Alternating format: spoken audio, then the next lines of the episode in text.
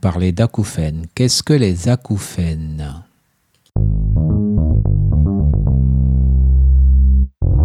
C'est une euh, perception d'une sensation sonore erronée sous la forme d'un bourdonnement d'oreille ou de sifflement. Le médecin qui a donc devant lui un patient qui souffre d'acouphènes doit éliminer d'emblée une sténose ou un anévrisme de la carotide, donc des artères carotidiennes.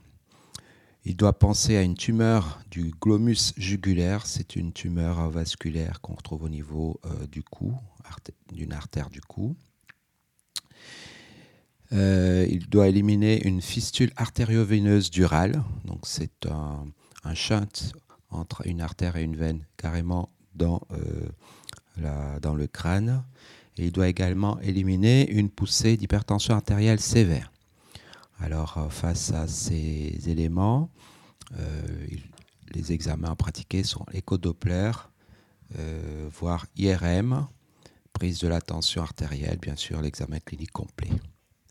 On a d'autres causes acouphènes euh, ça se voit dans les traumatismes sévères en cas de fracture d'un os de la base du crâne qu'on appelle le rocher, ou en cas de blast, c'est des personnes qui sont victimes euh, d'une explosion euh, très importante, les, bombes.